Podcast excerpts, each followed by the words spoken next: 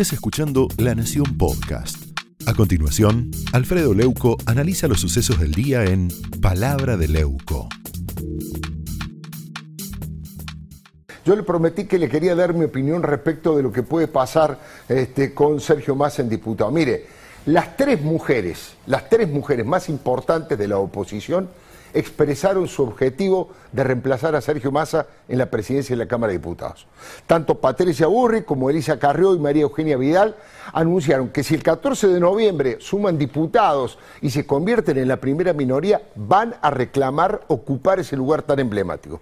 Por supuesto, hasta que se cuenten los votos es solamente una meta, un horizonte que se plantean conseguir. Veremos si lo logran, si logran repetir los resultados o mejorarlos en las lo de los resultados de las primarias.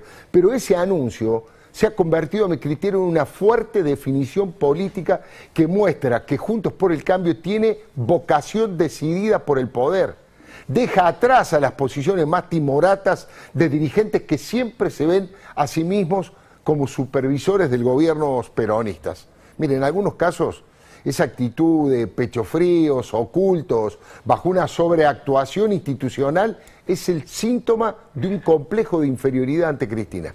Una diputada de poca relevancia dijo que esa era una actitud golpista porque colocaba a un opositor en la línea sucesoria.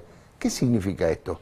Que si Alberto diera parte de enfermo, imaginemos, o que renunciara por algún motivo, Cristina pasaría a ser presidenta por tercera vez.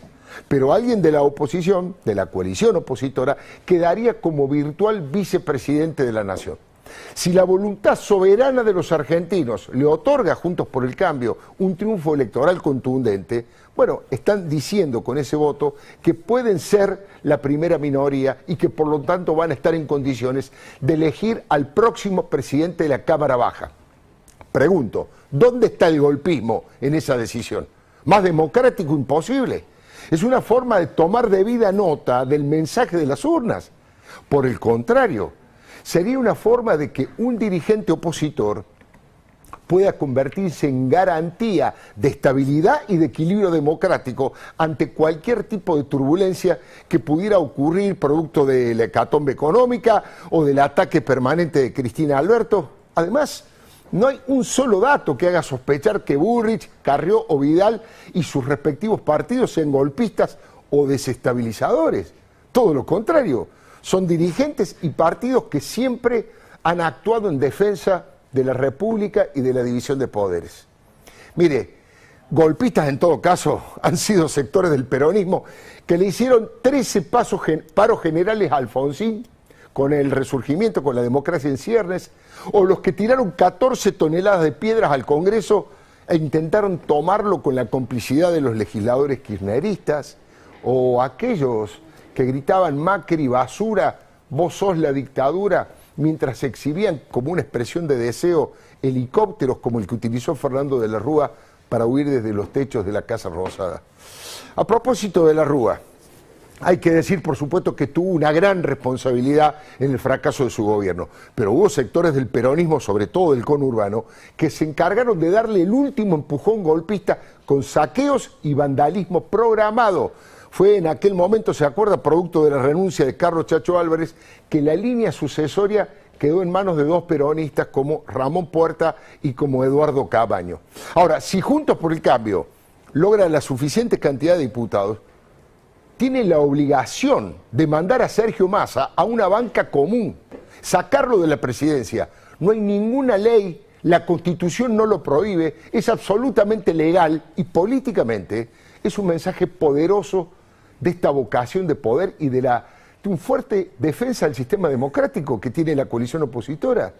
No es una pistola en la cabeza de las instituciones. Al revés, es la mejor manera de ponerle límites a una posible radicalización chavista de Cristina y además de fortalecer el debate, los disensos y los consensos que deben darse inexorablemente en el Parlamento.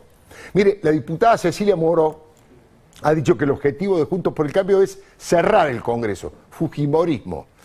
Un disparate absoluto, colosal. Solo fue superado cuando dijo que Pfizer pedía recursos naturales argentinos a cambio de las vacunas, ¿no? El profesor Andrés Malamud, desde Portugal, no ha logrado advertir la profundidad autoritaria y destructiva del nacional populismo de Cristina. Apoya la continuidad de Sergio Massa, aunque las urnas digan lo contrario.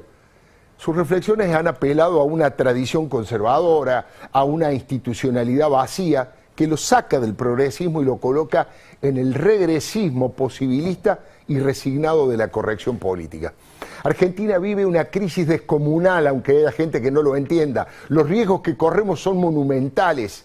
Muchos analistas hablan de posibles rodrigazos, hiperinflaciones, situaciones similares al 2001, estallidos sociales, ataques armados de falsos mapuches, rupturas inminentes y explosivas entre Cristina y Alberto.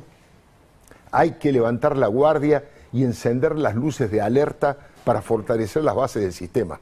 De ninguna manera hay que dejarse involucrar en las feroces internas del justicialismo. Mire que el gobierno proponga a su candidata a la Corte Suprema de Justicia, el jefe de todos los fiscales, después la oposición fijará su postura, pero nunca antes. No se debe dejar utilizar ni ser funcional a ninguna de las facciones en punta. En pugna. Digo, la idea de generar una épica que convoque y una mística que contagie en la campaña, la oposición se fijó varios objetivos. Recién con Fernando Iglesias más o menos lo enumerabas. Multiplicar primero los votos de la ciudad para que Sandra Pita consiga una banca y quede afuera Carlos Heller, uno de los cerebros del comunismo jurásico pingüino. Segundo, redoblar los esfuerzos en las provincias donde se eligen senadores, lo decía recién Iglesias, para quitarle a Cristina el quórum propio que utilizó con tanto fanatismo en la búsqueda de su impunidad. Y finalmente, colocar en lugar de Sergio Massa a un dirigente de gran nivel de representatividad que además tenga las mejores credenciales republicanas. No es seguro esto, ¿eh?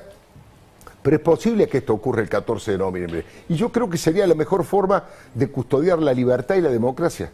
Sería la mejor forma de mostrar equilibrios institucionales y una alternancia en serio que espante cualquier aventura extremista. Es por el bien de todos. Sería el comienzo de la reconstrucción de una Argentina sin corruptos de Estado y sin golpistas de Morondanga. De eso se trata. Esto fue Palabra de Leuco, un podcast exclusivo de La Nación.